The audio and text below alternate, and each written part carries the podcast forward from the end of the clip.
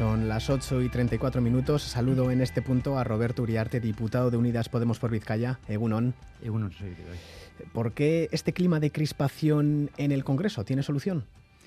Bueno, el clima de crispación es una cosa bastante generalizada eh, y de polarización. Eh, pensemos cómo está la situación en Estados Unidos, por ejemplo, en que entre los demócratas y los republicanos la ruptura es total y no hay el mínimo puente. Eh, hay una tendencia generalizada. Entonces hay que distinguir un poquito la crispación que surge porque hay estilos distintos, digamos, de, hacer política y de relacionarse políticamente. Hay gente que, que, tiene un perfil más amable, otros que tienen un perfil más agresivo. alguien puede cometer un error, pero hay que separar un poquito esto de estrategias concretas. Es decir, hay que, hay que pensar siempre en a quién le beneficia la polarización y la crispación, eh, quién saca ventaja, que no es nunca quien, quien está gobernando, sino precisamente quien quiere tumbar a, a quien gobierna. Y claramente hay una, hay una estrategia y hay en concreto, pues no es algo tampoco específico de aquí, pues en todos los países del mundo, pues hoy en día está habiendo, digamos, un sector que, que busca eh, expresamente la provocación eh, y la busca de formas muy diferentes. Pero bueno, yo creo que lo que hay que hacer es no, no caer ahí y, mantener, mantener el buen tono, las buenas formas. Creo que es importante mantener digamos, la cohesión del bloque de investidura actual y bueno, mantener la estabilidad y la gobernabilidad. Hasta ahora ha habido falta de autoridad de la presidencia del Congreso ante la crispación y el tono embarrado.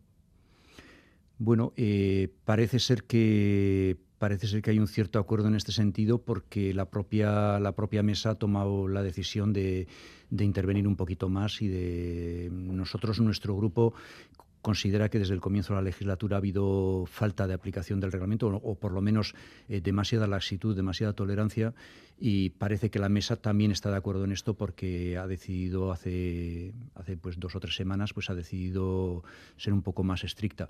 Creo que ya no es solo los tonos que se utilizan, creo que hay una cosa eh, que no se permitiría en ninguna empresa ni en ninguna institución y es que si estás hablando de un tema que se salga del tema. Es decir, no puede ser que tú estés hablando de digitalización de la economía y que alguien esté hablando de ETA. Eh, esto no puede ser. Eh, hay un orden del día y hay que hablar del orden del día y esto en cualquier institución, no sé, en la universidad, aquí mismo en, en Radio Euskadi o en cualquier empresa, pues todo el mundo sabe que si hay un orden del día para el que se da convocado, tienes que hablar de lo que, de lo que corresponde hablar y no, y no venir con, con, una serie de argumentarios que no tienen nada que ver con lo que se está debatiendo. Eh, ¿La ultraderecha solo sabe hacer ruido? ¿Han entrado el resto de partidos en ese juego?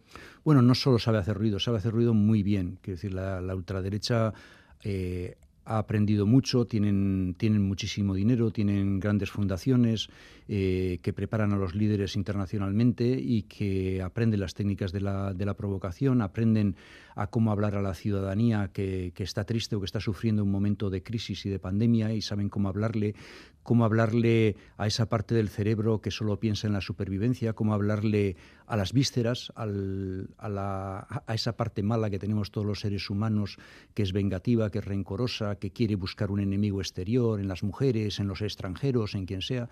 Entonces, eh, digamos que no es solo eso, es, que, lo hacen, digamos que tienen, capacidad, tienen medios y están organizados a nivel mundial para, embarrar el, el, tono del debate ¿no? y del, del, debate político y para deconstruir, digamos, el, el modelo democrático y, para llevarlo hacia, hacia el juego que les pueda interesar. Desde la ultraderecha y desde la derecha ha habido críticas constantes a la ley de solo sí es sí. ¿Está bien redactada? ¿Habría que cambiarla para evitar interpretaciones no deseadas? Yo creo que, que, es clarísimo, es decir, hay una, hay una disposición transitoria quinta del Código Penal que dice lo que hay que hacer en estos casos. Entonces, el empeño que dicen algunos jueces en que habría que volverlo a poner en la ley, no hay que volverlo a poner. Es decir, el Código Penal es claro y hay una disposición transitoria clara que dice que en este tipo de modificaciones cómo se debía, cómo se debía aplicar y cómo no se debe aplicar. Entonces, yo no creo que es, que es necesario volverlo a redactar, creo simplemente que lo que hay que hacer es remitirse y aplicar, que todos los jueces apliquen, que el, que el Supremo unifique doctrina y que diga hay que, hay que aplicar la, la, transitoria quinta del Código Penal y no es necesario volver a redactar cada vez que se hace cualquier modificación del Código Penal, volver a poner la misma transitoria porque la transitoria está ahí. La ministra de Igualdad, Irene Montero, o la delegada del Gobierno contra la violencia de género, Victoria Rosell, han estado en todo momento apoyadas eh, por el resto del Gobierno. Yo creo que sí, yo creo que, que, el, que el Gobierno pues, puede tener igual A veces eh, no todos los ministerios tienen exactamente la misma estrategia comunicativa, pero yo creo que, que desde, el, desde el comienzo no solo digamos los partidos del gobierno, sino todos los partidos del bloque de investidura sin ninguna fisura, quiero decir, las intervenciones eh, de Esquerra Republicana, de Euskal Herria, Bildu, del Partido Nacionalista Vasco fueron muy claras, muy rotundas y muy nítidas. La ley está bien hecha y que aplicarla era necesaria. Es importantísimo para el feminismo la idea, es decir, el buscar una transitoria quinta y tal, el buscar algún, alguna supuesta necesidad técnica, lo que trata es de ocultar el problema de base. Es decir, esta ley lo que hace es, eh, lo que hace es introducir una idea que es básica, que conforma el, el, movimiento feminista desde hace mucho tiempo, y es decir, que el consentimiento tiene que ser un consentimiento claro y tiene que ser un consentimiento convencido. Es decir, que que las personas que quieren mantener relaciones sexuales tienen que, no, no, basta cualquier tipo de consentimiento de cualquier forma que se haya obtenido en cualquier circunstancia, sino que tiene que haber una convicción de que realmente se desea tener esas relaciones y que cualquier relación que no se ha dado una, una autorización consentida, convencida, eh, no es correcta. ¿no? Entonces esta ley es, es, es, imprescindible y de hecho, pues bueno, pues hoy en día las Naciones Unidas están exigiendo que se haga y los países más avanzados del mundo han introducido una ley de solo si es sí, una ley que diga no, no puede haber más relaciones que las que tengan un consentimiento convencido y claro. Estos últimos días estamos oyendo mucho ruido por la ley de solo si el sí, también por las enmiendas sobre malversación. Yolanda Díaz asegura que Unidas Podemos no formulará enmiendas sobre la malversación. Eh, si no se formula bien la ley, ¿podría darse problemas eh, con casos antiguos como con la ley del solo si es sí?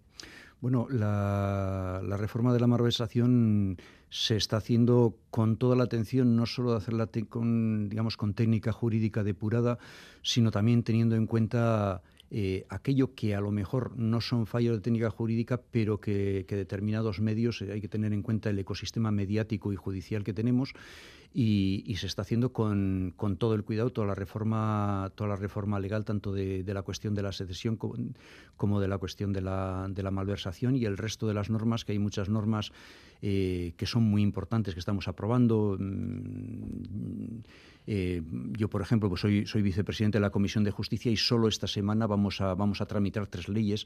Es decir, no ha habido ninguna legislatura tan, tan productiva legalmente como esta. Llevamos eh, 170 y tantas iniciativas legislativas aprobadas, muchas de ellas por consensos amplísimos. Es decir, hay que pensar que muchos de los presupuestos se han aprobado no solo con los 187 eh, eh, votos de 12 partidos distintos que han apoyado los, presupuestos, sino que muchas de las enmiendas, de las transaccionales, de las partes de los presupuestos se han aprobado prácticamente por unanimidad, salvo Vox, que no vota directamente en los presupuestos, pues desaparecen y no votan ni a favor, ni en contra, ni abstención, pero eh, con, apoyos muy, muy amplios del resto de, los, del resto de los partidos. Hay muchas normas en tramitación, estamos aprobando muchas normas y yo creo que que, va a ser técnicamente muy depurada la, la norma sobre, sobre malversación o secesión eh, es evidente porque no hay, no hay otra salida.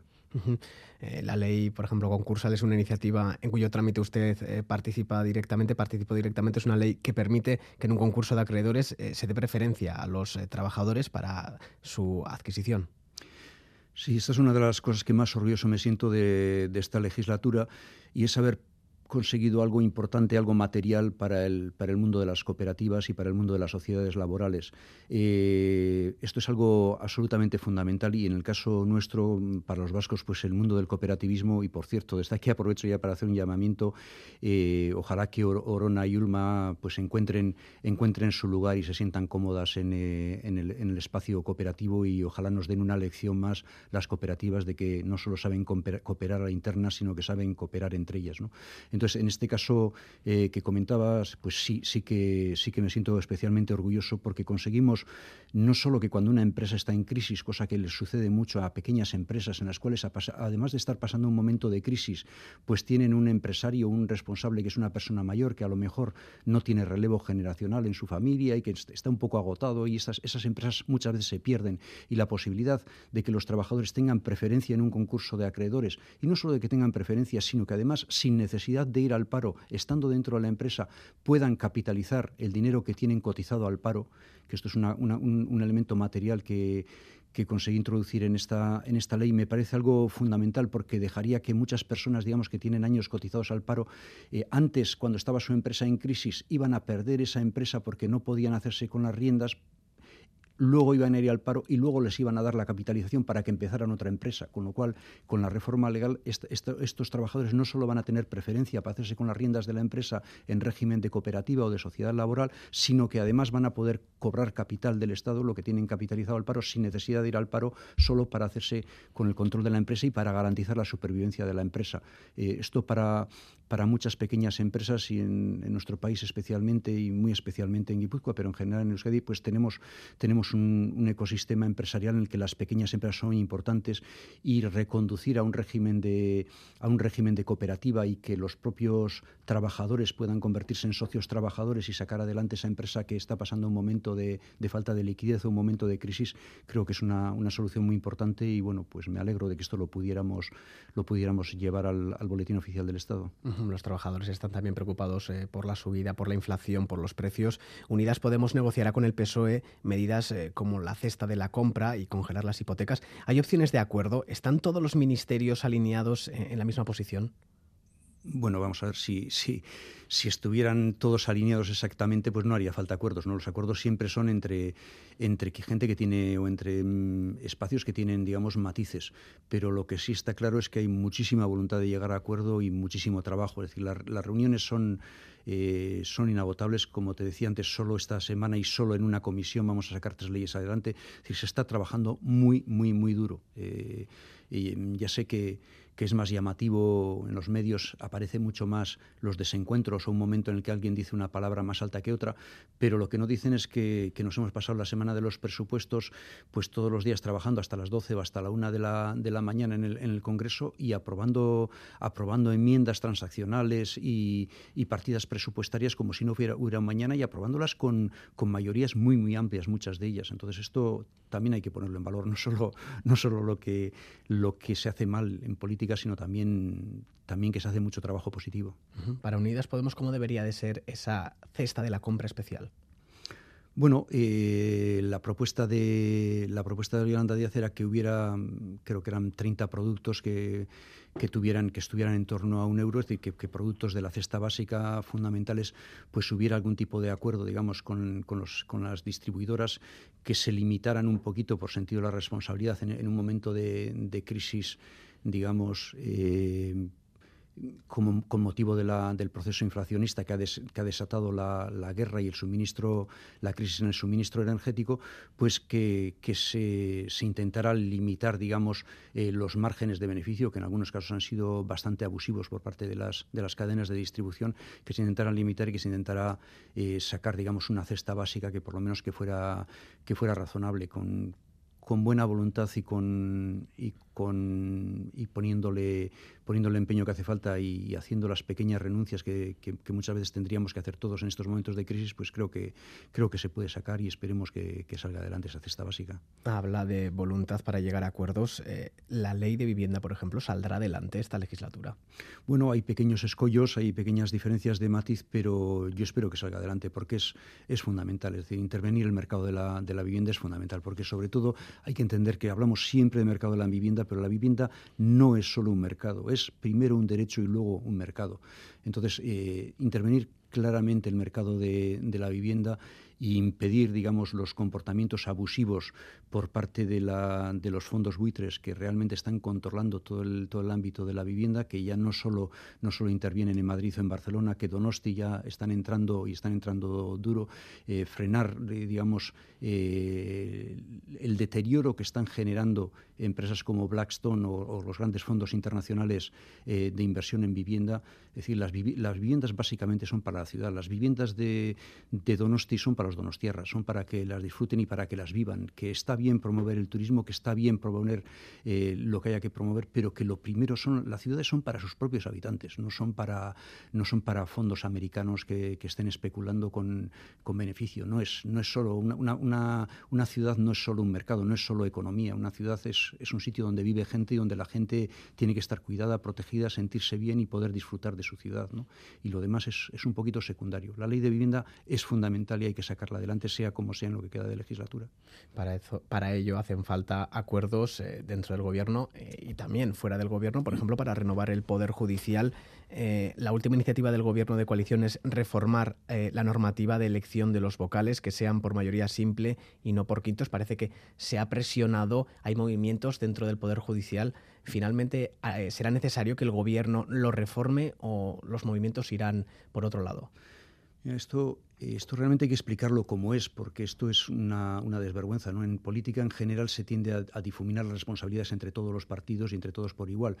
Pero aquí hay un solo responsable, que es el Partido Popular, que tiene una estrategia clara. En su día ya dijo que quería controlar al Tribunal Supremo, a la Sala Segunda del Tribunal Supremo por la puerta de detrás, y están en esa estrategia. Su estrategia es claramente de bloqueo. Pero no es solo que ellos bloqueen, es que al bloquear ellos nos impiden a nosotros que cumplamos con nuestros mandatos. Es decir, hay un artículo, del, el artículo 122 de la Constitución, que me obliga a mí, me obliga a mí a renovar esos órganos en tiempo y forma. Y me exige que yo renueve y que, y que, nombre los nuevos cargos. No lo puedo hacer. Yo no puedo cumplir, tengo que desobedecer, digamos, la ley porque hay un grupo que es necesario para conformar la mayoría de tres quintos, el consenso amplio que exige la ley, y no me permite cumplirla. Esto es algo gravísimo gravísimo. Es decir, esto, esto no ha pasado nunca en, en, democracia. Es decir, desde que acabó el franquismo, desde la transición, desde la Constitución, nunca ha pasado nada parecido. Imagínate cómo sería la situación si, si los parlamentarios decidiéramos cuando acaba nuestro mandato de cuatro años que no vamos a convocar elecciones y que nos vamos a quedar ahí una temporadita más porque, bueno, pues eh, creemos que, esa es la situación. No sería gravísima la situación. Y esta es la, la situación, es muy grave. Es decir, que el Partido Popular no solo no cumpla su deber de renovar en tiempo y forma, sino que además que impida a todos los demás partidos que renueven y que haga que haya personas ilegítimamente con su mandato caducado durante tantos años, es un tema muy grave. Entonces, realmente el problema, eh, el problema en la renovación del Consejo General del Poder Judicial, del Tribunal Constitucional, de los órganos constitucionales, el problema más que un problema de la Constitución o de la ley es un problema del fraude de ley, que siempre se hace fraude de ley. Y el Partido Popular, digamos, en este momento, por lo que sea, no solo está haciendo fraude de ley, sino que además está haciendo desacato a la ley. ¿Por qué? Pues porque lo que quiere, como tiene el cálculo de que en las próximas elecciones habrá un gobierno del Partido Popular con Vox, pues lo que quieren es aguantar al máximo eh, y que ya cuando, cuando se produzca la renovación sea porque, porque las derechas tengan una mayoría. Esto eh, es un ataque muy fuerte a la soberanía, a lo que ha votado la gente y a la capacidad de decisión de los demás, porque no solo ellos no cumplen su deber, sino que nos impiden a los demás que cumplamos lo que, lo que nos mandan las leyes. ¿Habrá un superdomingo electoral en mayo, aparte de elecciones forales y municipales, unas elecciones generales? A Unidas Podemos tal vez eh, no le venga bien por ahora, no ha llegado a acuerdos con sus confluencias para decidir cómo se presentarían a, a esas elecciones bueno, quizás el que hubiera una convocatoria pues, pues hace que, se adelanten las, cosas. ¿no? Eh, en el caso nuestro, concretamente, eh, tanto en Nafarroa como en Euskadi, las cosas están bien encaminadas. En Nafarroa ya se ha cerrado, digamos, el, acuerdo y en, y en, Euskadi se está cerrando. Es decir, vamos a ir conjuntamente el, espacio de, de Carquín Podemos, el espacio eh, de Unidas Podemos va a ir unido a, las elecciones municipales y forales y a las elecciones forales o autonómicas de Navarra también.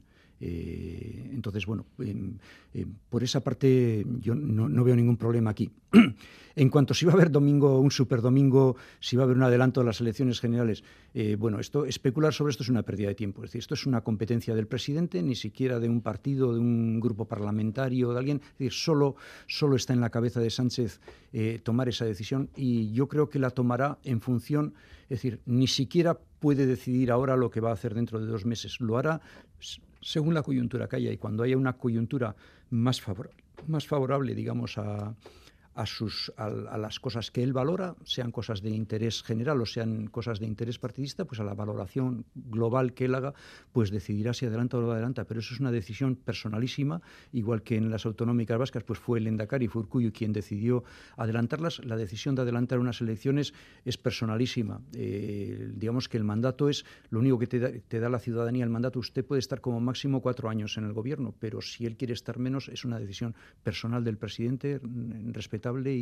y, solo está en su mente y solo él puede saber si las va a adelantar o no. Hablaba de la marca El Carrequín Podemos para las elecciones en las instituciones vascas, también en, eh, los municipios, eh, o habla un batiburrillo de siglas, como en otras elecciones. No, iremos como, como el Carrequín Podemos, como hemos ido siempre. No, no habrá ninguna dificultad. Yolanda Díez es la mejor candidata posible para las fuerzas de izquierda, las fuerzas que están a la izquierda del PSOE. Eso es lo que pensamos y por eso, por eso le dimos el, eh, le pedimos que, liderara el espacio, que asumiera la vicepresidencia, la, vicepresidencia que nos corresponde, que liderara ella en sustitución a, Pablo Iglesias y que eh, encabezara, digamos, una, un movimiento que no solo mantuviera la cohesión del, del, espacio actual de Unidas Podemos, sino que intentara ampliar ese espacio. Ese fue el encargo y a día de hoy pues estamos a la, espera. Asumió, digamos, la primera parte del encargo, que es la, parte de asumir la vicepresidencia, pero todavía no ha respondido a, nuestra petición de que de que lidere, digamos, una, candidatura a las elecciones generales y de que se presente. Pero bueno, todo hace pensar que, va a responder afirmativamente y que, y que va a encabezar esa, esa candidatura. Al menos esto es lo que, lo que parece entenderse de las declaraciones que hace. De nuevo, volvemos a estar, igual que antes te decía que estaba en la cabeza de Sánchez sus planes, pues, pues los planes de, Yolanda de presentarse a, presidenta del gobierno, que se suele decir a veces presidenta de España, no mal dicho, porque porque sería presentarse a presidenta del gobierno, sería el equivalente a una, primera ministra, ¿no? No, no es un presidente de la República. Pero bueno, eso es una decisión que tiene que tomar ella y, y yo creo que, hay que no, hay, no hay que presionarla, hay que dejarle sus tempos, que, valore las cosas, que ella está en su proceso de escucha, ha dicho que tiene que, escuchar lo que, lo que le pide la ciudadanía, pero que si tiene apoyo suficiente, que va a dar el paso. Entonces, pues esperemos que, se vea suficientemente apoyada y que dé el paso. Mm, Roberto Uriarte concibe unas elecciones en las que Podemos y Sumar concurran por separado. No, no, no está no hay, no hay plan B, digamos. Eh, Podemos eh, le pasó el liderazgo a, a, Yolanda Díaz y le, y le dijo que, que mantuviera la unidad del espacio, que intentara acrecentarlo y que se presentara a, las elecciones generales. Y esta es la única decisión que ha tomado Podemos hasta este momento. El tema sanitario está calentándose en todo el Estado, también en Euskadi, con el traslado de la cirugía cardíaca de Basurto a Cruces y la destitución de varios jefes eh, de la OSI de Donostialdea. ¿Estas reorganizaciones se deben a una ayusización, podemos decir, de la sanidad pública? ¿Se está privatizando la sanidad, la joya de la corona vasca? Se está privatizando de una forma más, más civilina de lo que sucede en Madrid. En Madrid es muy brutal la forma en la que se privatiza. Se privatiza además a favor de...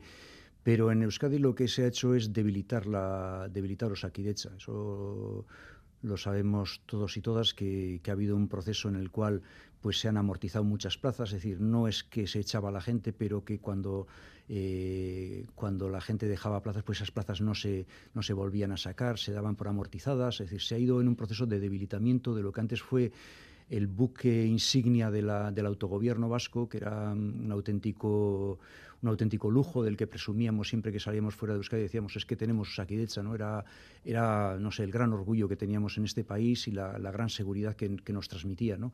Y hoy en día, pues eso se ha ido dejando caer, dejando caer, cada vez más débil, eh, incluso con, los sistemas de, selección, con las, con las oposiciones, hubo casos de corrupción, posteriormente ha habido no renovación de plazas, no, eh, digamos, no se, ha, no se ha mantenido esta joya de la, de la corona como se tenía que haber mantenido y realmente hoy en día la situación pues está muy débil con los casos que estás, que estás comentando, con las destituciones que ha habido en Guipúzcoa, es decir, se, se aprecia un malestar por parte de, las trabajadoras y los trabajadores de, de que ya no se sienten como se sentían eh, en su momento histórico en el cual pues, pues realmente Osakidecha era, era un era un servicio ejemplar a nivel internacional, no solo, no solo aquí, y es una pena que, que lo estemos dejando caer de esa forma.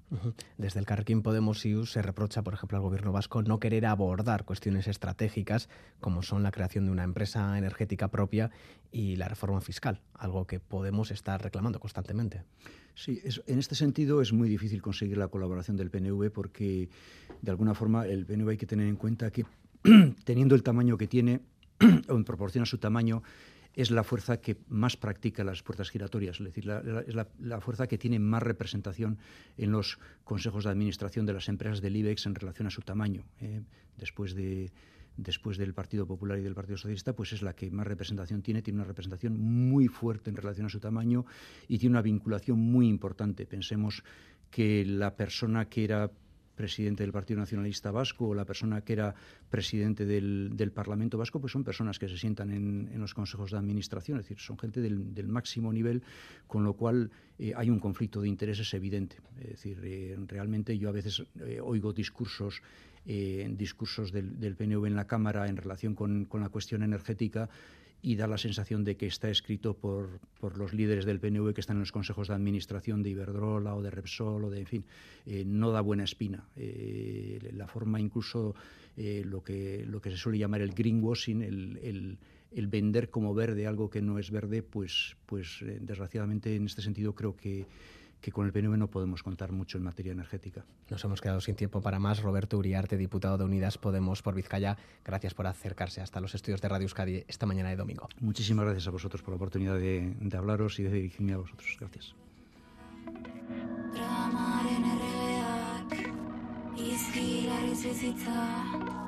dena ondo